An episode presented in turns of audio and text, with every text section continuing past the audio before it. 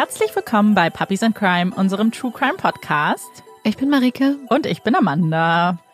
Und wir haben jetzt wieder eine reguläre, ganz normale Folge Puppies and Crime für euch. Und Amanda hat heute einen Fall für uns vorbereitet. Mhm. Und ich glaube, ohne große Umschweife. Willst du anfangen? Ja, ich fange den Fall auch sowieso ein bisschen anders an. Das heißt, uh. es ist eigentlich ganz gut und zwar ein bisschen mit einer Anekdote und einer kleinen Reiseerfahrung. Ähm, wir reisen nämlich in ein neues Land heute. Und zwar reisen wir nach Finnland. Und ich möchte euch die Stimmung des Landes vermitteln, einfach mit einer kleinen Geschichte, denn die ist nicht ganz unwichtig für den Fall und auch auf die Auswirkungen auf das Land. Finnland, das Land der Rentiere, Saunas und des kalten Klimas. Das sind vielleicht die ersten Dinge, die euch in den Sinn kommen, wenn ihr an Finnland denkt. Mir ist aber etwas ganz anderes in Erinnerung geblieben. Und zwar die Menschen. Menschen, die einfach offen und ehrlich sind. Kein großes Schnickschnack, keine gespielte Freundlichkeit, aber wahres Interesse. 2017 durfte ich beruflich nach Helsinki reisen und entschied mich ein paar Tage zu verlängern. Müde und erschöpft nach den ganzen Arbeitstagen dachte ich mir dann, hm, mach ich doch erstmal einen Mittagsschlaf. Klingt ja oft nach einer richtig guten Idee. Äh, war es dann nicht so unbedingt, denn zerknautscht und so gar nicht ausgeruht, machte ich mich danach auf den Weg in den Supermarkt. Ich bedankte mich bei dem Kassierer auf Englisch und ein junger Finne sprach mich an. Woher ich komme, was ich in Helsinki vorhätte. Und das mag jetzt vielleicht nach der Anfangsszene eines Horrorfilms klingen, aber die Stimmung war ganz entspannt. Er gab mir ganz selbstverständlich Tipps und Empfehlungen, ohne dass ich wirklich fragen musste, und bog dann wenig später auch einfach in seine Straße ein, bedankte sich für ein freundliches Gespräch und das war's auch. Kein unnötiges Geflirte oder ähnliches. Es war ein ganz ehrliches und freundliches Gespräch. Und glaubt mir, so ein Gespräch würde man in Berlin nicht führen. Wir in Berlin sind schließlich bekannt dafür, am liebsten alle Touristen vergraulen zu wollen. Dieser kleine Moment blieb mir in Erinnerung. Denn selten erlebt man so ehrliche Menschen. Die Finnen sind ein entspanntes Volk. Ein Volk, das schweigen kann, wenn es nichts Wichtiges zu sagen gibt. Eine Qualität, die ich sehr zu schätzen weiß. Das sich nicht zu ernst nimmt. Aber natürlich gibt es auch Schattenseiten der Finnen. Schattenseiten, die auch in diesem Fall Erwähnung finden. Alkoholsucht. Eines der größten Probleme in Finnland. Selbstmord im Alkoholrausch einer der größten Todesursachen des Landes. Die Finnen sind ein Volk, das mit wenig Kriminalität konfrontiert wird. Und wie ein solches Land reagiert, wenn ein schreckliches Verbrechen geschieht, zeigt der heutige Fall. Verlässt man Helsinki, eröffnet sich eine wunderbare Landschaft. Unangetastete Natur, die vielen Tierarten ein Zuhause bietet. Wälder über Wälder voller unbewohnter Fläche. Aber für den heutigen Fall müssen wir Helsinki gar nicht verlassen. Zumindest nicht weit.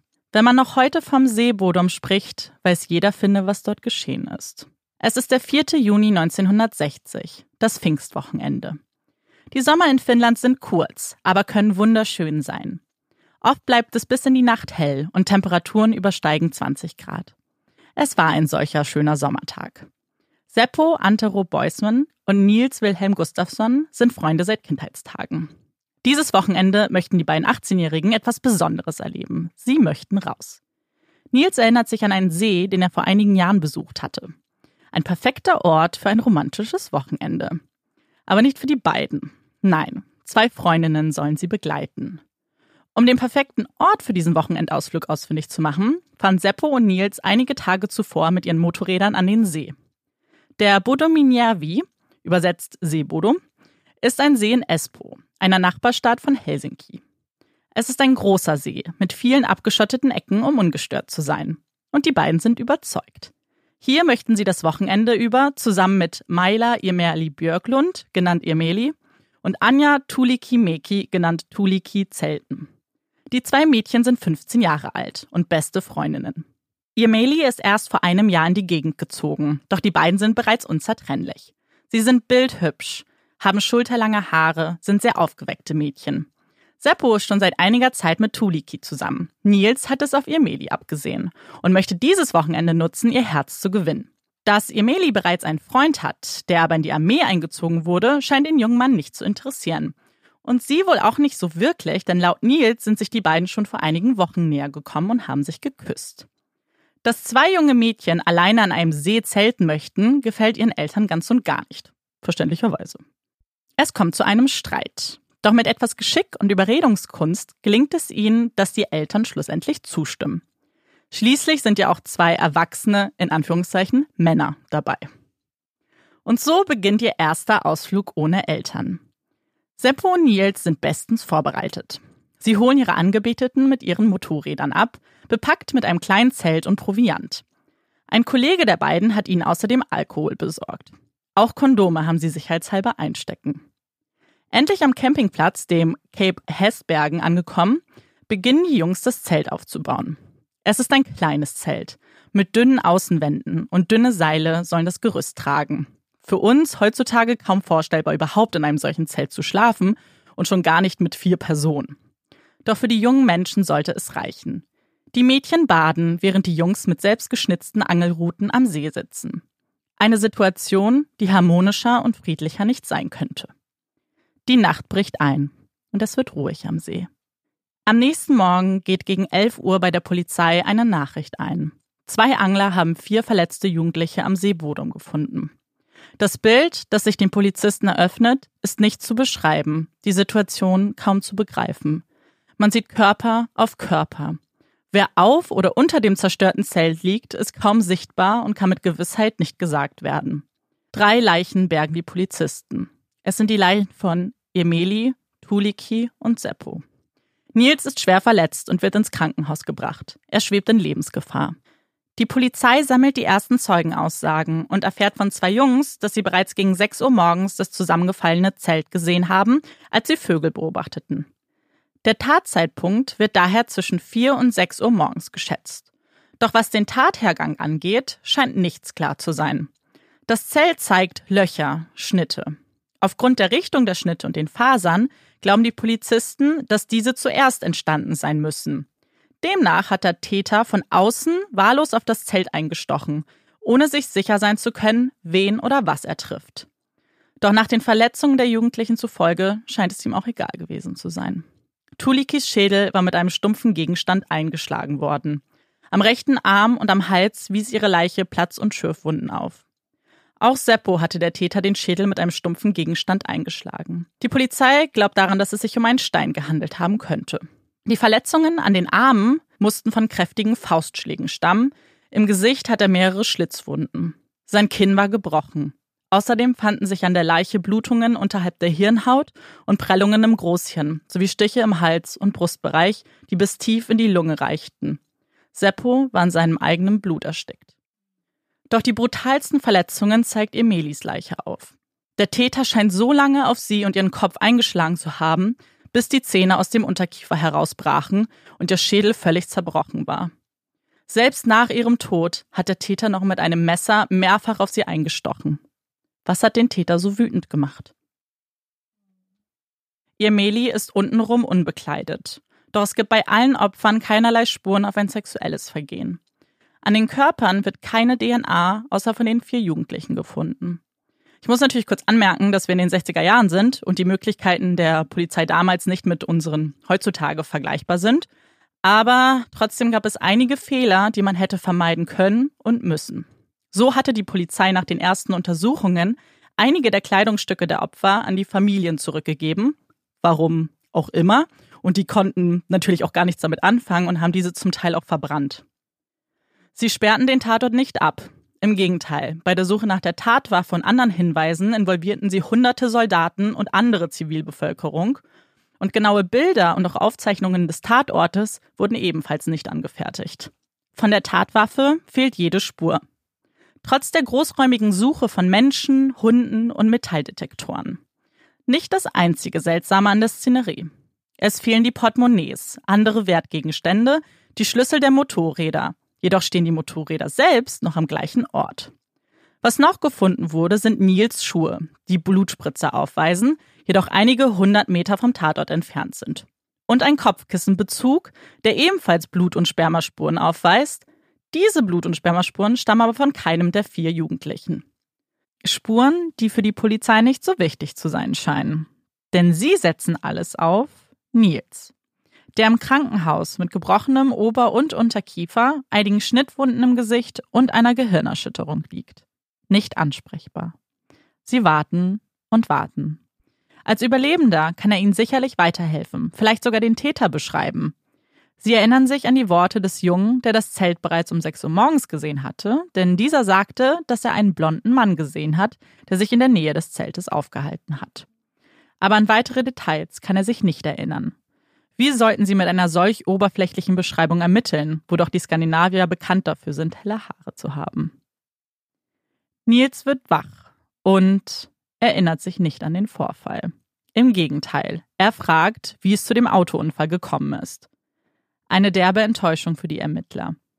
Immer wieder wiederholt er, er erinnert sich nicht. Er weiß nur, wie sie den Tag am See verbracht haben. Er hat keine Erinnerung. Nicht wirklich überraschend nach dem Verletzung und dem Trauma zufolge. Natürlich ist Nils für einen Augenblick auch verdächtig, doch diesen Gedanken verwerfen die Ermittler schnell. Diese Schwere an Verletzungen könnte sich einfach niemand selbst zufügen. Geschweige denn damit, drei andere Jugendliche zu töten. Und so wird auch keine Blutprobe genommen. In ihrer Verzweiflung greifen die Ermittler zu eher ungewöhnlichen Mitteln. Nils soll unter Hypnose befragt werden. Irgendwo in seinem Gedächtnis muss etwas Brauchbares stecken. Und bevor ich euch jetzt erzähle, wie das Gespräch gelaufen ist und euch auch einige Ausschnitte vorlese, hat es mich natürlich interessiert, wie die Hypnose funktioniert und was für Vor- und Nachteile es hat. Vielleicht auch, um dann auswerten zu können, inwiefern das brauchbar ist, was dabei rumkommt. Also erst einmal, eine Hypnose ist der Zustand künstlich erzeugten partiellen Schlafs in Verbindung mit einer veränderten, mit einem veränderten Bewusstseinszustand. Mhm. Das ist jetzt die Definition. Ich denke, wir alle haben eine Vorstellung von Hypnose. Und als erinnerungsunterstützendes Verfahren kann die Hypnose mittels Rückführung, auch Regression genannt, unterbewusste Erinnerungen aufdecken. Auch bei akuten Ereignissen und Traumata, wie jetzt in unserem Fall, kann die Tiefenhypnose eine schnelle, wirksame Methode sein. Und es gibt immer wieder Psychologen, die dazu Studien führen und auch Belege finden, die die Wirksamkeit beweisen. Und gerade bei polizeilichen Ermittlungen, bei denen es um eine schnelle Lösung geht, also zum Beispiel bei Kindesentführung oder Entführung ganz allgemein oder Banküberfällen, wo natürlich am Anfang die größte Chance besteht, jemanden zu fassen, kann es durchaus sinnvoll sein, Zeugen eben unter Hypnose zu setzen. Und es stellt sich natürlich immer die Frage nach der juristischen Zulässigkeit. Aber es wird eben oft gesagt, dass natürlich, wenn man ein Kind findet, was zum Beispiel entführt wurde oder es, ja, die Räuber, die gerade eine Bank überfallen haben, auch gefasst werden, dass das natürlich die oberste Priorität ist und auch am wichtigsten ist und die juristische Zulässigkeit jetzt gar nicht so eine große Rolle spielt. Denn in Deutschland ist es tatsächlich kein rechtlich zugelassenes Mittel, auch nicht mit Zustimmung der Befragten. Die Zustimmung ist übrigens grundsätzlich Voraussetzung, dass man das machen kann. Und die Hypnose steht aber auch oft in der Kritik. Das war jetzt so ein bisschen die Pro-Seite, jetzt kommen wir zur Kontra-Seite, denn sie fördert auch die ein oder andere Falschaussage. Und da habe ich euch mal einen Fall mitgebracht, bei dem das nämlich nicht so glücklich gelaufen ist. Und zwar 1982 wurde Larry Mays in den USA wegen Vergewaltigung zu 80 Jahren Haft verurteilt. Das hypnotisierte Opfer identifizierte ihn in einer Gegenüberstellung und war sich dabei sehr sicher. Ein klarer Fall. Akte geschlossen. Könnte man denken. Nach 19 Jahren Haft wurde Mays 2001 aufgrund entlastender Beweise freigesprochen. Zum einen stellte sich heraus, dass das Opfer Mays in zwei vorangegangenen Gegenüberstellungen nicht erkannt hatte und erst in der dritten Gegenüberstellung unter Hypnose identifizierte das Opfer den Verdächtigen. Und zum anderen gab es aber auch DNA-Analysen, die ihn dann entlastet haben. Natürlich kein Beispiel und tatsächlich auch kein tragischer Einzelfall. Denn Hypnose führt oft dazu, dass Zeugen vermehrt falsche Details in Erinnerung haben und diese dann unter Hypnose aber auch lebhafter erleben. Hm.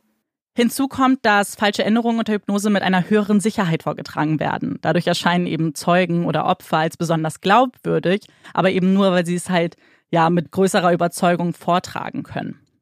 Diese vermehrten Erinnerungsfehler kommen zustande, weil im hypnotisierten Zustand man das tatsächlich Erlebte von lediglich vorgestelltem Ereignis nicht unterscheiden kann, beziehungsweise schlechter unterscheiden kann. Und Psychologen sprechen dann von erhöhter Suggestibilität. Mhm. Und jetzt schauen wir uns mal an, wie Nils sich in seinem Gespräch geschlagen hat. Ich habe jetzt so ein paar Ausschnitte eben von den Fragen und wie er geantwortet hat, damit man so ein bisschen das Gefühl hat, wie sowas abläuft, weil es ist doch ein bisschen komisch und gerade seine Antworten sind zum Teil ein bisschen seltsam. Ähm, meine Quellen hierfür ist tatsächlich ein finnisches ähm, Protokoll gewesen Und da habe ich ein paar Foren gefunden, die sich da eben so, ja, so nett waren und das übersetzt haben. Und aber auch zum Teil welche von dem Stern Crime Artikel, den ich auch sehr empfehlen kann über uns in dem Fall. Und habe das so zusammengemischt. Was geschah am Abend in der Nacht, als deine drei Freunde ermordet wurden? Diese Frage ist übrigens gekürzt. Wir saßen dort und unterhielten uns. Warst du mit zwei Begleitern dort? Zwei. Über was sprachen sie? Sie sprachen darüber, wie sie den Sommer verbringen werden. Hattet ihr Alkohol konsumiert? Nicht viel, nur ein wenig. Was sonst noch? Ich weiß nicht. War es ein Mädchen? War es nicht. Wie viele Flaschen hattet ihr denn dort? Eine. Waren es Softdrinks? Ja, Limonade. War es mit Alkohol? Daran erinnere ich mich nicht. Hast du irgendwelche Schreie gehört? Nur sehr schwach. Von wem kamen die Schreie? Ich weiß nicht, mehr von den Mädchen. Was haben sie geschrien? Dass uns jemand angegriffen hat. Hast du die Augen geöffnet? Das konnte ich nicht. Meine Augen waren voller Blut. Die Ermittler lassen nicht locker. Sie brauchen eine Beschreibung. Wie sah der blonde Mann aus? Siehst du es jetzt? Ich sehe sehr unklar. Was kannst du erkennen? Das Dach des Zeltes über uns. Was passiert dann? Dann fing er an, auf uns einzuschlagen. War er dunkel oder hellhäutig? Er hatte blondes Haar, ein rundliches Gesicht, war mittelgroß und trug einen dunklen Pullover. Er hat überhaupt nichts gesagt. Er stach mit einem scharfen Gegenstand auf uns ein, vielleicht ein Messer, und schlug mit etwas Hartem. Ich kann mich nicht an die Waffe erinnern. Ich glaube, es war eine Eisenstange. Darauf haben sie die ganze Zeit gewartet. Endlich genug Informationen, ein Phantombild zu erstellen. Nein, das stimmt nicht. Sie erstellen vier Phantombilder. Denn sie fragen Nils viermal nach einer Beschreibung. Es gibt sehr, sehr viele Hypnosesitzungen tatsächlich. Und das Besondere ist, die Bilder sehen sich alle sehr ähnlich. Der Mann auf den Bildern sieht auch relativ ungewöhnlich aus, denn er hat eine sehr, sehr hohe Stirn und sein Gesicht wirkt eben sehr, alles sehr im, im Zentrum des Gesichts mhm. versammelt. Äh, ich zeig dir mal ein Foto, Marike. Was sagst du? Oh. Richtig gruselig. Die Bilder zeigen wir euch übrigens auch bei Instagram. Das heißt, ihr könnt das dann jetzt live miterfahren, sozusagen. Ich finde, dass die Person unten rechts, also ja. wenn man das sieht, also sieht sehr, sehr gruselig aus. Ja. Ähm, ich glaube, es ist, weil die Augen so eingefallen sind mhm. und sieht fast so aus, als wären sie mit schwarzem Kajal umrundet, ja. mehrmals, sehr, sehr oft. Auch sehr ausgeprägte Lippen, finde ich. Also so mhm. der Mund ist irgendwie. Ich glaube, der Blick ist einfach sehr intensiv. Ja. Und ähm, oben gibt es auch so ein Bild, wo einfach die ganzen ähm, Gesichtszüge irgendwie nicht zueinander passen, mhm. irgendwie. Einmal erwähnt Nils auch, dass der Mann glühend rote Augen hatte. Ups. Ja, doch das ignorieren die Polizisten. Sie denken, es könnte eben ein Symbol für das Böse sein mhm. und eben nicht, ja, eben nur ein Symbol sein und keine tatsächliche Beschreibung von einem Menschen. Scheint das also der Mann zu sein, den sie suchen, der die so jungen Menschen viel zu früh aus dem Leben gerissen hat, voller Wut und Brutalität auf sie eingeprügelt hat? Vielleicht. Die Polizei erhielt in kürzester Zeit mehrere hundert Hinweise zu Personen, die verdächtig sein könnten einige hilfreicher als andere. Einige Verdächtige haben sich durchgesetzt in diesem Fall und es gab auch das ein oder andere Geständnis. Sprechen wir nun also über die Männer, die in Frage kamen, diese schreckliche Tat begangen zu haben. Pentti Soininen wurde Ende der 60er Jahre wegen Gewaltverbrechen verurteilt und gestand die Morde im Alter von 14 Jahren im Gefängnis. Er behauptete, dass er in der Nähe des Tatortes gelebt hat er wurde von der Polizei vernommen und gestand eben. Jedoch schätzten sie diese Aussage als unglaubwürdig ein. Er sei krank und ein Psychopath, mhm. deren Aussage. 1969 erhing er sich in seiner Zelle. Ganz kurz, hast du gerade gesagt 14? Oh. Ja, ein Kind. Wow. Hm. 1969 erhing er sich in seiner Zelle am Jahrestag des Verbrechens. Der erste, in Anführungszeichen, richtige Verdächtige, wo auch mehr ermittelt wurde, ist Karl Waldemar Gilström und wird auch als Kioskmann bezeichnet, weil er da unter dem Namen eben bekannt ist in der Gegend. Aus dem einfachen Grund, weil er einen Kiosk besetzen, besessen hat. Der Kiosk in der Nähe des Bodomsees wurde oft von Campern besucht. Er hasste die Camper, den Dreck, den sie hinterließen. Gerüchte gingen um, dass er die Zelte und Befestigungen durchschnitt, während die Besucher badeten unterwegs oder unterwegs waren. Ein Mann, der Steine auf vorbeigehende Kinder geworfen hat. Einige behaupteten sogar, sie hätten ihn vom Tatort gehen sehen, hatten dann aber zu viel Angst, eben die Behörden zu alarmieren. Das kam erst sehr viel später raus. In einem betrunkenen Gespräch mit einem Nachbarn gesteht Waldemar die Morde am Bodomsee. Die Polizei forscht nicht weiter, denn seine Frau bestätigt ihn, dass sie und ihr Ehemann die ganze Nacht zu Hause gewesen sind und geschlafen haben. Ein wasserdichtes Alibi? Für viele nicht. Wenige Tage nach dem Mord haben ihn Nachbarn beobachtet, wie er etwas zu vergraben schien. Und viele Leute glauben, dass es eben die Mordwaffe und die anderen fehlenden Gegenstände mhm. waren. Aber die polizeiliche Durchsuchung seines Anwesens hat keine belastenden Beweise gefunden bzw. aufgedeckt. Obwohl sie nie etwas gefunden haben, erregt Karl Waldemar Gilström immer noch Verdacht. Nur wenige Tage nach seinem betrunkenen Geständnis an den Nachbarn findet man seine Leiche im Bodomsee. Er war ein guter Schwimmer. Die Polizei geht daher von einem Suizid aus. Gerüchten zufolge soll seine Frau am Sterbebett bestätigt haben, dass sie damals gelogen hatte, er nicht zu Hause war. Doch sie hatte zu viel Angst vor ihm. Zwei Verdächtige, beide tot. Beide haben die Tat gestanden. Man hätte hier bestimmt noch die eine oder andere Frage gehabt, auf die wir keine Antworten mehr bekommen. Nachdem Waldemars Frau ihn offiziell entlastet hat, wurde er von der verdächtigen Liste gestrichen. Und der Verdacht fällt auf einen anderen Mann, einen Deutschen. Hans Aßmann, ein mutmaßlicher KGB-Spion und ehemaliger Nazi. Aßmann betrat einen Tag nach der Tat ein Krankenhaus in Helsinki, Schmutz unter seinen Fingern und seine Kleidung mit roten Flecken bedeckt. Das Krankenhauspersonal sagte, er habe sehr nervös und aggressiv gewirkt und sogar Bewusstlosigkeit vorgetäuscht. Abgesehen von einer kurzen Vernehmung verfolgte die Polizei Aßmann nicht weiter und behauptete, auch er habe ein solides Alibi. Aus diesem Grund nahm sie seine befleckte Kleidung nie zur Untersuchung auf, obwohl die Ärzte darauf bestanden haben, dass es Blut war. Assmann wurde auch mit anderen ungelösten finnischen Morden in Verbindung gebracht, doch scheinbar nicht genug für die Polizei, um weiter zu ermitteln. Auch nicht, dass er dem Phantombild erstaunlich ähnlich sieht. Zeig Marike mal. Hast du noch das Phantombild im Kopf? Ja.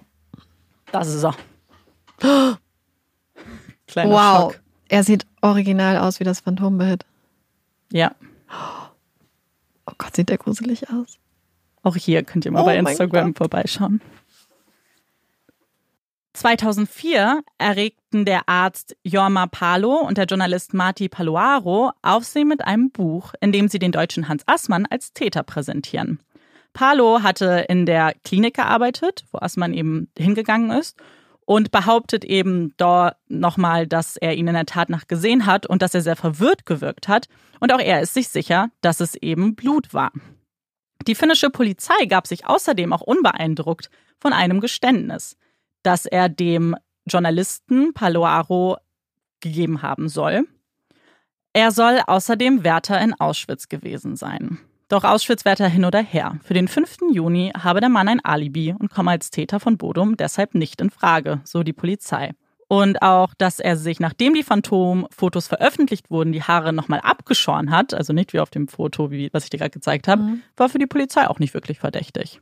Und natürlich wird auch der Freund von Emeli vernommen. Pauli Pirenen trinkt gerne und viel. Viel zu viel. Wie viele Finnen. 1960, nach den Morden, holt die Polizei ihn aus der Kaserne.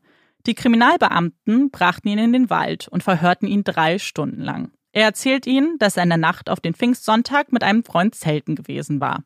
Da ließen sie von ihm ab. Er erzählte später, dass er am Tag der Tat zu ihren Eltern gefahren ist, um sie an ihren Geburtstag zu überraschen. Sie hatte nämlich am sechsten Geburtstag. Mhm.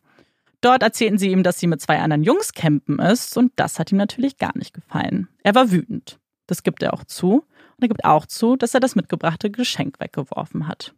Und es gibt einen unbenannten Verdächtigen. Ein Mann, der auf der Beerdigung der Jugendlichen war. Ein Mann, der dem Phantombild auch zum Verwechseln ähnlich sieht. Ein Mann inmitten von Menschen. Doch niemand kennt ihn. Keiner weiß, wer diese Person ist. Doch hier habe ich ein Foto für dich. Echt? Nein. Nein. Ich finde, das sieht auch sehr gruselig aus, muss ich sagen. Das sieht aus wie eine Maske. Hm. Sieht fast ein bisschen aus wie hingefotoshoppt tatsächlich. Ja, das. Weißt du, was ich meine? Ich weiß, was du meinst, weil es sieht einfach komplett komisch aus. Bis Ende Juli hatte die Polizei neun Männer unter Verdacht festgenommen. Keiner von ihnen wurde jedoch des Mordes für schuldig befunden. Tausende von Hinweisen wurden im Laufe der Jahre über die Morde von Bodum gegeben und Hunderte von Menschen wurden befragt. 1966 gab die Polizei der Öffentlichkeit bekannt, dass sie nach einem Mann suchen, der zu Pfingsten in der Nähe des Tatorts gesehen worden war. Doch ohne Erfolg. Angestachelt von dem 2004 erschienenen Buch fühlt sich die Polizei in Zugzwang. Sie haben schon länger jemanden unter Verdacht. Wollen 44 Jahre nach der Tat einen Prozess beginnen. Doch die Ausgangslage ist schlecht. Viele der Zeugen sind mittlerweile tot. Und die Ermittlungsunterlagen sind kaum vorhanden. Hypnose, daran glauben die neuen Ermittler nicht.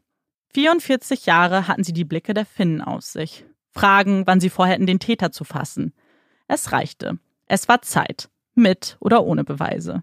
Und wer sitzte auf der Anklagebank? Eine Frage, die sich auch viele Finnen stellten, denn der Name wurde erst einige Tage nach Veröffentlichung des Prozessinhaltes und des Datums publik gemacht. Es ist Nils Gustafsson, der Überlebende. Nein. Die Anklage möchte folgendes Bild schaffen. Die vier seien gegen 18 und 19 Uhr am See angekommen. Nach dem Aufstellen des Zelts verbrachte die Gruppe Zeit zusammen und irgendwann haben sie eine andere Gruppe kennengelernt und besucht, die etwa einen Kilometer von ihrem Zelt entfernt kampierten. Bereits zu diesem Zeitpunkt war Nils betrunken und wollte sich mit Seppo prügeln. Die Aggression soll aber definitiv von Nils ausgegangen sein. Und als dieser sich nicht beruhigen wollte, haben die anderen drei ihn aus dem Zelt verbannt und die Tür verschlossen. Nils machte das Ganze noch wütender. Er zerschnitt das Zelt. Zunächst griff er Seppo an, dann die Mädchen. Die Tatwaffe hat er im See versunken, seine Schuhe versteckt. Danach hatte er sich seine eigenen Verletzungen zugefügt. Diese seien bei weitem nicht so schlimm gewesen, wie er angegeben hatte. Er riss weitere Löcher ins Zelt, versteckte die Wertgegenstände und zog Emilis Hose aus, um die Polizei auf eine falsche Spur zu bringen. Dass es sich um einen Raubmord oder ein Sexualverbrechen handelte. Dabei sei er es gewesen. Er, der aggressiv ist und schnell ausrastet. Der sauer war, weil Emeli seine Gefühle nicht erwiderte. Dass sie deshalb am meisten leiden musste. Es hätte keine Spuren gegeben, keine DNA von anderen Personen. Das blutbefleckte Kissen hätte schon vorher da sein können. Darauf angesprochen schreit der Anwalt geradezu, es war ein selbstgemachter Tampon. Komische Vorstellung. Es sei unglaubwürdig, dass ein einziger Mann eine Gruppe von vier angreifen würde, nur um ein paar Portemonnaies ohne größere Mengen an Bargeld zu stehlen. Nils hätte ständig gelogen, hätte Teile der Geschichte verändert, bei seinen Verletzungen übertrieben, um von sich abzulenken. Deswegen habe man ihn auch nicht als Verdächtigen vernommen. Doch nun sei es an der Zeit. Schließlich gibt es neben Zeugen, die ihn am Tatort gesehen haben, auch Gefängniswächter und Polizisten, die sich sicher waren, er hätte den Mord gestanden. Vor Gericht sagen diese aber nicht aus. Neue Zeugen hätten sich gemeldet, die sicher waren, eine Schlägerei beobachtet zu haben, bei der Nils involviert war. Es müsse Alkohol im Spiel sein, denn es wurde eine leere Flasche neben dem Zelt gefunden. Die Toten hatten keine Spuren von Alkohol im Blut. Aber bei Nils wurde es ja versäumt, einen Bluttest zu machen. Es gab ja noch die Schuhe, die auch gefunden wurden, wo es eben Blutspritzer gab. Und im Labor lösten eben Wissenschaftler vorsichtig die Sohle und den Rahmen von dem Schuh und entnahmen Probematerial eben von diesen Blutspuren zur DNA-Analyse. Und haben dann auch diese Stellen eben auf diesem Schuh markiert. Und es sieht so ein bisschen aus wie so eine Voodoo-Puppe. da gibt es auch einige Bilder von. Und schickten eben diese Proben ähm, dann zum Bundeskriminalamt in Wiesbaden. Mhm. Und die Antwort des BKA kam am 23. September 2004. Sie war niederschmetternd. Die Spuren seien zu schwach und die Ergebnisse zu widersprüchlich, um sichere Aussagen treffen zu können, schrieben die deutschen Kriminaltechniker. Und so stellt sich hier eine Frage. Wieso beginnt man einen Prozess ohne Beweise und Indizien, die mehr Gerüchte sind als alles andere? War der Druck so groß? Ja, so scheint es. Denn im gesamten Prozess herrscht ein gewaltiger Medienrummel. Jeder möchte wissen, ob es nun endlich zu einer Verurteilung kommt. Hat die Staatsanwaltschaft das Monster von Bodumsee gefasst? Der Prozesssaal ist ein kleiner Raum. Angeklagter, Richter, Anwälte, Presse. Alle sitzen eng auf eng. Und inmitten des Ganzen das aufgebaute Zelt. Ein Bild, das genauso gruselig wie bizarr ist. Die Verteidigung widerspricht in allen Punkten. Er habe kein Motiv gehabt. Die Wunden hätte er sich unmöglich alleine zufügen können. Wo sind die Gegenstände? Wo ist die Tatwaffe? Wenn er es gewesen sein sollte, wo hätte er sie so gut verstecken können, dass es hunderte Menschen nicht finden würden? Und warum hätte er sich unter Hypnose setzen lassen sollen? Die Informationen, die Nils geändert hat, waren mitnichten wichtig. Es ging um Details und wie könnte man es ihm negativ auslegen, wenn er einerseits sagt, die Mädchen haben Alkohol getrunken und sich dann nicht mehr sicher war. Es ist völlig menschlich, seine Aussagen zu überdenken. Und der Richter stimmt zu. Er spricht Nils 2005 frei. Als Entschädigung bekommt er 44.900 Euro. Ein Journalist fragt Nils, wie er sich sicher sein kann, dass er unschuldig ist, wenn er sich doch an nichts erinnert. Ich bin es einfach, basta. Er sagt es so leicht. Dabei ist er schon lange für schuldig erklärt worden. Von Nachbarn, Bekannten, fremden Menschen auf der Straße. Er wird für immer der sein, der das überlebte, was seine Freunde nicht überlebten. Die Leute werden erst aufhören, darüber zu sprechen, wenn er tot ist, sagt seine Frau Birgit. Wir sind seit über einem halben Jahrhundert verheiratet. Glauben Sie nicht, ich hätte gemerkt, wenn mein Mann ein Mörder wäre? Und nicht nur er leidet. Er ist mittlerweile Vater und Großvater. Jeder weiß, wer sie sind. Sie versuchen das Gerede zu ignorieren. Als Erwachsener gelingt das vielleicht. Aber auch als Kind? Was am Bodomsee genau geschehen ist, ist unklar. Viele hoffen noch heute auf Antworten. Der Fall beschäftigt nicht nur die Finnen. Er hat auch eine Metalband inspiriert, die Children of Bodom, einen Slasher-Film Lake Bodom und er inspiriert Fans von Dark Tourism. Immer wieder reisen Menschen an den See, wo drei junge Menschen ums Leben gekommen sind. Es ist eine Legende, die man als Gruselgeschichte am Lagerfeuer erzählt. Doch eine Legende, die einen bitterlich wahren Kern hat. Ich finde es ganz interessant, weil wir hatten ja letzte Woche den Fall von Henry. Ja, das, ja. Und jetzt kann ich so gut nachvollziehen, was du für Probleme hattest, die mhm. Anklage nachzuvollziehen, in dem Sinne, dass du es nicht einfach akzeptieren ja. wolltest, was sie gesagt haben. Weil natürlich, wenn du zur gleichen Zeit den Fall hier ja. recherchiert hast und es gibt so viele Parallelen tatsächlich, ja. so ein einziger Überlebender, der dann nach einiger Zeit angeklagt wird, kann ich total jetzt, ich saß ja. die ganze Zeit da und dachte so, ja, natürlich stellt sich die Situation aus diesem Blickwinkel ganz anders dann auch dar, wenn man gerade so einen Fall hat, wo die Anklage einfach auf so wenigen Fakten basierend ähm, ja Anklage erhoben ja. hat. Ist mir auch dann tatsächlich immer wieder aufgefallen, auch wir ja. kennen ja unsere Fälle nicht, aber als du letzte Woche dann vorgetragen hast und auch mit den Wunden eben, dass hier ja. ziemlich explizit gesagt wurde, okay, nein, solche Wunden kann sich ja. eigentlich kein Mensch selber zufügen. Es ist halt schwierig, ich hatte ja erwähnt, dass der Anwalt gesagt hat, so schlimm waren sie gar nicht. Mhm. Es ist halt zu der Zeit wurde wenig protokolliert. Seine Wunden, so die dass er eine Gehirnerschütterung hatte und so weiter. Ja. Das haben Ärzte schon gesagt, aber zur Familie hm. von ihm. Und diese ganzen Aussagen stammen immer von der Familie. Es gab kein richtiges Protokoll tatsächlich. Deswegen ist es natürlich schwierig, aber auch da einfach von der Staatsanwaltschaft zu sagen, ja, er hat voll übertrieben. Vielleicht. Aber bricht man sich einfach so den Kiefer. Das wollte ich gerade sagen. Ober- und ähm, Unterkiefer. Ja, das ist, glaube ich, ein Riesenunterschied tatsächlich. Bei Henry waren das ja so ganz oberflächliche ja. kleine Wunden, aber wirklich den Kiefer brechen und ja, so. und auch diese Bewusstlosigkeit ja. im Krankenhaus, sowas zu faken, ich weiß halt nicht. Ich glaube nicht, dass Medizin Ärzte waren, sich da so viel vormachen Glaube ich auch, selbst in den 60er Jahren. Also ich glaube, Und du so diagnostizierst dir selbst ja keinen Kiefernbruch. Mm -mm, mm deswegen. Und das erkennt man ja recht leicht. Ja. So, Marike, Denke ich. wer ist denn so, was hast du für Theorien und wer ist dein Nummer eins Verdächtiger? Zwei. Mhm.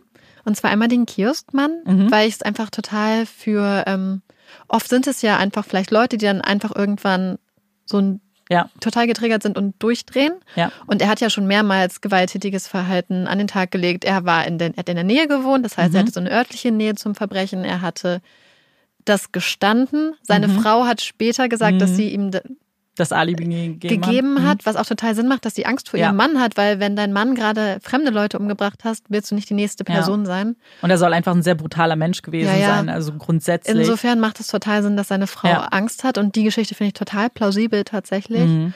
Aber ich finde, aufgrund des Phantombildes mhm. finde ich den Assmann, hieß er ja, Assmann, äh, Hans. Hans, Hans Assmann, ja. total plausibel, weil er einfach wirklich original aussieht. Mhm. Aber ich habe eine Theorie. Ja. Weil was ist, wenn der Mann in der Masse bei der Beerdigung der Assmann war. Das kann, kann man sein. Das, weil es er wurde, sieht so ja. ähnlich aus und es ist ja nicht abwegig. Ja. Und dann habe ich mich aber auch gefragt, ob vielleicht, vielleicht haben ja manchmal, also ich meine, man geht davon aus, mhm. dass Phantomzeichner keine keine vor, also nicht voreingenommen ja. sind. Aber was ist, wenn man mal auch mal ein Gesicht vor Augen hat? Zum Beispiel, es gab ja mal in Deutschland diesen Fall, wo jemand einfach quasi Bushido als Vorlage für ein ja. Phantombild genommen hat, was dann am Schluss wirklich aussah wie Bushido. Und was ist, wenn jemand so jemanden vor Augen hat? Ich meine, Finnland ist jetzt nicht das riesigste Land. Mhm. Man weiß es nicht, aber ich finde, dass er sieht wirklich genau aus wie dieses Phantombild ja. und diese Person in dieser Masse sieht so gruselig aus, aber sieht ihm auch so ähnlich, dass ich mir vorstellen kann, dass er das auch war. Insofern schwanke ich total zwischen diesen beiden Männern, würde mhm. wahrscheinlich aber aufgrund der Nähe. Sah, ja. sah der Kirskmann dem Phantombild dann eigentlich auch ähnlich? Mhm. Nicht sehr.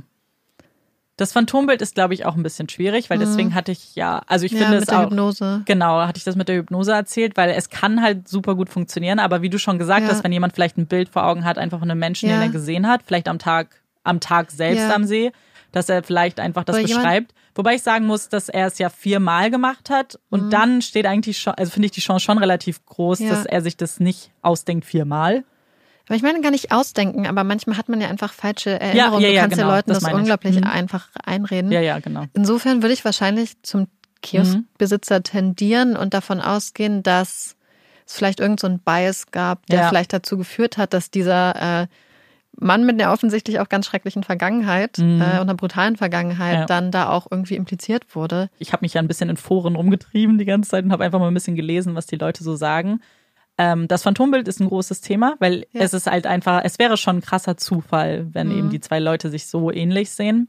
Es gibt auch zu, die, zu ihm auch ganz wilde Spekulationen, was eben passiert sein könnte. Sie sagen halt, vielleicht hat er als Spion oder wer weiß, wie er noch involviert war, Dinge gemacht, die nicht so gut waren und die mhm. Kinder, Jugendlichen haben die dabei beobachtet und mhm. er musste sie zum Schweigen bringen. Das habe ich sehr viel gelesen tatsächlich. Das finde ich interessant, weil dann mhm. würdest du ja eigentlich vielleicht auch bei einem ausgebildeten KGB-Agenten von einer eher dezenteren ja. Tat eigentlich ausgehen, statt einem, es wirkt ja wie so eine ja. komplett entfesselte Eskalation der Gewalt. Ja, total. Und das wirkt für mich nicht wie so ein kaltes. Strategisches Vorgehen, um Zeugen aus dem Weg zu ja. schaffen. Wobei halt eine der größten Fragen in diesem Fall ist tatsächlich, wo ist die Waffe mhm. und wo sind die Gegenstände. Mhm. Das ist auch, warum viele eben, es gibt tatsächlich einige, die Nils auch für schuldig halten immer noch. Um, aber das größte Argument ist eben, wie soll er in so kurzer Zeit eben ein so guten, so ein gutes Versteck gefunden haben, wo eben das auch niemand mhm. findet. Ja, und vor allem, ich finde auch, dass die Motivlage, finde ich, mhm. nicht sehr schwach. Sehr, sehr schwach. Ja. Und ähm, ich glaube, ja. so ein bisschen, ich bin auch total bei dir. Ich finde mhm. die beiden sehr, sehr verdächtig. Mhm. Aber ich finde auch, man hätte ihren Freund ein bisschen genauer unter die mhm. Lupe nehmen können, weil A war er Alkoholiker. Mhm. Wer weiß, ob er nicht im Rausch vielleicht ausgerastet ist und würde auch erklären, warum sie eben die war, die am brutalsten zugerichtet wurde. Ich meine, ich kann mhm. schon verstehen, dass jemand vielleicht sauer ist, weil seine Freundin mit mhm. zwei fremden Männern unterwegs ist. Aber es gab zum Beispiel, er wurde nämlich in dem Prozess gegen Nils als Zeuge hm. befragt, auch tatsächlich. Und es gab auch eben Leute, die immer wieder gefragt haben, warum, war er aber nie verdächtig. Und irgendwer hat sich mal geäußert, naja, wir haben ja schon Verdächtigen. Nein. Mhm. Das ist immer das beste Argument. Mhm, total. Krass ich glaube generell, es hätte einfach ein bisschen mehr geforscht werden müssen. Also mhm. es, das sind ja wirklich die Verdächtigen, die, mhm. die, sich durchgesetzt haben. Und ich will der Polizei gar nichts unterstellen. Die hatten bestimmt auch andere Spuren, mhm. denen sie nachgegangen sind. Aber immer diese Alibis auch so zu akzeptieren. Und ich weiß mhm. nicht, wie standfest ich es finde, zu sagen, ich und meine Frau haben geschlafen. Mhm. Du kannst doch trotzdem rausgehen, wenn deine Frau zum Beispiel tief und fest schläft.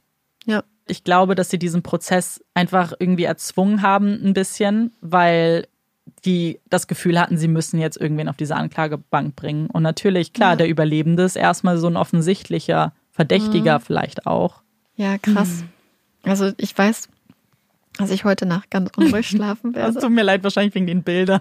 ja, tatsächlich. Also ich, ich weiß nicht, wie es bei euch ist, mhm. aber wenn ich Bilder sehe, die so gruselig sind, mhm. und tatsächlich erinnern mich die Zeichnungen so ein bisschen an Zeichnungen von TKKG.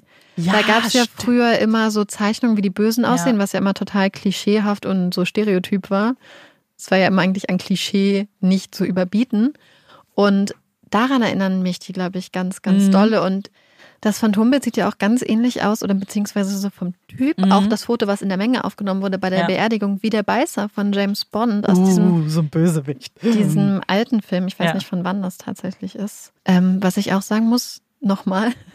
ja. ähm, diese Aussage, die ich ganz gruselig fand, die du mhm. vorgelesen hast während der Hypnose, dass mhm. er sagt, ich kann nicht gucken, weil ja. ich Blut in den Augen habe, was ich für extrem glaubwürdig halte, weil sowas denkst du dir ja nicht aus. Ja. Und es ist so ein krasser Sinneseindruck, der, ähm, der für mich total viel Sinn macht. Aber total. sowas überlegst du nicht. Du sagst nicht, ach, ich sage dann, dass ich nicht ja. sehen konnte, weil mir Blut durch die Augen geflossen ist. Es wirkt halt was wie was, was wirklich passiert ist. Ich glaube auch tatsächlich, ich hatte es ja kurz erwähnt, aber dass jemand, der vor kurzem seine drei Freunde umgebracht mhm. hat, einfach nicht sich unter Hypnose setzen lassen würde. Weil gerade damals war ja für viele Hypnose halt super verlässlich. Für die war mhm. das wirklich ein Mittel, woran sie geglaubt haben. So jetzt gibt es natürlich viele kritische Stimmen, mhm. die das auch ein bisschen ja länger beobachten konnten. Aber weil, du hast es vorhin auch gesagt, so weil man die Kontrolle halt abgibt. Und ich weiß nicht, ob mhm. man das tun würde, wenn man der Täter ist. Ja. Puppy Break! Uh. Ich glaube, wir haben uns die Puppy Break heute redlich verdient. Mhm. Amanda. Ja. Du stehst bestimmt auf Männer mit Hunden. Auf jeden Fall. Genau, und das denken sich viele Frauen und das wissen auch ganz viele Männer. Mhm. Und ein Mann, der mit einem Hund zusammen in den Park geht, hat eine dreimal höhere Chance, die Telefonnummer von der Frau, mit der er mhm. redet, zu bekommen. Glaube ich sofort. Das nennt man auch Dogfishing übrigens, wenn man seinen Hund einsetzt, um an Dates zu bekommen oder ihn zum Beispiel auch bei Dating-Apps einsetzt. Das hat richtig Strategie. Das hat richtig das Strategie. Machen die mit Absicht. Und mir ist dieser Puppy-Fact heute eingefallen, weil nämlich ein guter Freund von mir ein Foto von Olaf bei einer Dating-App hat und mir heute geschrieben Niemals. hat, dass ihn deswegen eine andere Frau, die auch einen kleinen schwarzen Coverpoo hat, angeschrieben hat. Er hat Olaf missbraucht. Und das fand ich ganz lustig, dass äh, Olaf ihm da quasi schon Kontaktaufnahmen so, verholfen hat. Oh. Und es ist auch ganz interessant, denn tatsächlich ist es so, dass ähm, die beliebtesten mhm. Hunderassen, kannst du dir was vorstellen? Oh, ich hätte jetzt so, so klassische gesagt, wie Golden Retriever oder so. Amanda, du liegst absolut richtig, Yay. denn ähm, es gibt eine Untersuchung von Elite-Partner und angeblich wirken Hundebesitzer am attraktivsten, wenn sie einen Labrador oder einen Golden Retriever haben. Ja, das wäre mein nächster Guest gewesen. Wenn du einen. Pudel dabei hast, hm. kann sich leider nur jede zehnte Dame für dich erwärmen. Das finde ich gemein leider am wenigsten anziehend wirken wohl Besitzer von Pitbull, ja. Bull Terrier oder auch Zwergpinscher. Amanda, möchtest du uns an dieser Stelle ganz kurz von deinem großen Traum erzählen? Ja, erzähle ich euch gerne, weil ich ähm, bin ja sehr froh, dass Marike und Olaf in meinem Leben jetzt sind, weil das befriedigt so ein bisschen meine Hundesehnsucht, ähm, auch wenn ich Olaf jetzt schon lange nicht mehr gesehen habe, weil mein größter Traum ist es und ich werde das tun. Das ist gar kein, das ist kein Bucketlist oder das ist eine To-Do-List. Das steht da drauf. Und zwar möchte ich irgendwann, wenn ich genug Platz habe, ein großes Haus habe vielleicht, ins Tierheim gehen und werde fragen, welcher der Hund ist, der am längsten im Tierheim ist. Und den nehme ich. Ganz egal, welche Rasse, blind, taub, einbeinig. Das wird dann mein Hund sein, weil ich möchte unbedingt, dass der noch irgendwie ein paar schöne, hoffentlich Jahre erlebt. Und darauf arbeite ich gerade sehr hin.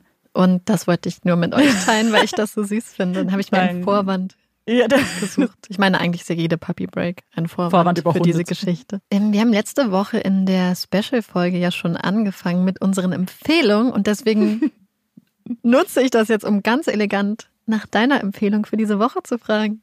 Und zwar möchte ich allen Suits empfehlen. Oh ja. Genau, ich wusste, dass Marike das auch freut, weil Marike ist um einiges weiter als ich. Die hat richtig durchgepowert. Du bist fertig, fertig, ne? Ja. Ach ja. ich habe hab so ein bisschen Blockaden, hat aber weniger damit zu tun, dass ich die Serie nicht gut finde. Ich finde die mhm. wirklich super gut. Aber ich, das ist so ein Charakterzug. Ich hänge sehr an Charakteren und wenn ich jemanden mag, dann will ich auch niemals nie, dass dem was passiert. Ja. So, was ist deine Empfehlung? Meine Empfehlung ist diese Woche vor Blogs. Wir haben gestern die dritte Staffel zu Ende geguckt und ich muss sagen, ich glaube, es ist die beste deutsche Serie, die ich je gesehen uh. habe. Wobei ich sagen muss, ich habe Babylon Berlin nicht gesehen das und ich weiß, dass sein, das sehr, sehr, sehr gut sein soll. Mhm. Und Vorblogs, ich meine, den meisten wird es ein Begriff sein. Ist ja bekannt. Ist bekannt. Es mhm. ist brillante Schauspieler. Es ist mhm. total spannend. Gerade die ersten beiden Staffeln sind auch sehr humorvoll. Ich finde, die dritte Staffel ist ein bisschen dunkler. Mhm. Aber es ist so toll und man durchlebt alle Emotionen und es ist einfach nur ähm, krass Und ähm, genau, deswegen würde ich allen vor Blogs ans Herz legen. Es ist sehr gewalttätig wieder, mhm. aber es hält sich eigentlich im Rahmen. Eine super, super, super Serie. Also wir haben gestern auch Geld dafür ausgegeben. Stimmt, es hat sich gekauft. absolut gelohnt. Also es ist wirklich, ja. kann es einen nur wärmstens ans Herz legen. Amanda? Ja. Frage aus Eigeninteresse und bestimmt auch, weil es mhm. einige Leute interessiert. Was machst du, wenn du den ganzen Tag zu Hause bist? Das ist ja jetzt aktuell eine Situation, mhm. mit der mhm. sich viele Leute konfrontiert sehen. Also, möchtest du wissen, was ich wirklich tatsächlich mache oder was ich wünschte, ich machen würde? Sowohl als auch. Ich bin nämlich leider noch nicht so richtig perfekt im hm. Homeofficen, hm. weil ich mir noch keine richtige Routine aufgebaut habe. Aber würde ich schon versuchen wollen, mich zu bewegen. Mhm. In jeglicher Form, auch wenn es drin ist, sei es, dass man irgendwie Sport macht, da gibt es einige sehr gute YouTube-Videos und das mache ich mhm. normalerweise auch, jetzt ja. unabhängig vom Homeoffice, immer mal wieder, wenn ich nicht ins Fitnessstudio möchte. Das sollte ich auf jeden Fall mehr machen und vor allem ist da ja auch für jeden was dabei, ob man jetzt ja. irgendwie Aerobic macht oder Pilates oder Yoga oder eben irgendwelche Cardio-Übungen. Ich denke, da findet man eigentlich schon ganz gut was. Da sind wir ja sehr gesegnet mit mhm. unserem Internet. Also irgendwie sollte man sich schon bewegen. Oder du hast ja das Glück, mit Olaf Gassi gehen zu können, zumindest ja. ein bisschen Abwechslung. Äh, das ist, glaube ich, ganz wichtig. Aber ich finde, es ist auch okay, dass man vielleicht das macht, was man sonst gar nicht macht. Also zum Beispiel mhm. einfach mal wirklich Netflix-Serien durchsuchten. Mhm. Also irgendwas, auch was so ein bisschen sich wie Urlaub anfühlt. Ich finde, das ist auch schon in Ordnung. Zum Beispiel, was ich nämlich jetzt gemacht habe, ich wollte mir immer eine Spielekonsole kaufen. Ja. Und das habe ich jetzt gemacht. Das war jetzt mein Ansporn zu sagen, hey, ich ähm, habe normalerweise gar nicht die Zeit dazu, wirklich Spiele zu spielen, aber ich mag das schon ganz gerne und das habe ich jetzt einfach gemacht. Ja. Und ich glaube, was auch cool ist, und das versuche ich jetzt so ein bisschen, wenn man es schafft, natürlich einzukaufen, das ist vorausgesetzt mhm. jetzt, dass man vielleicht irgendwie ein bisschen kocht oder neue Rezepte ja. ausprobiert weil ich koche sehr, sehr gerne. Ähm, wenn ich backen könnte, würde ich auch noch backen, weil ich glaube, das macht auch richtig viel Spaß, wenn man Zeit hat. Mhm. Okay, Marike, jetzt bin ich natürlich umso gespannter. Was machst du oder was möchtest du noch in der Zeit machen? Es ist ganz lustig, du hast ja Backen tatsächlich angesprochen, weil ich koche auch sehr gerne und ich backe tatsächlich auch sehr gerne. Und sehr gut auch.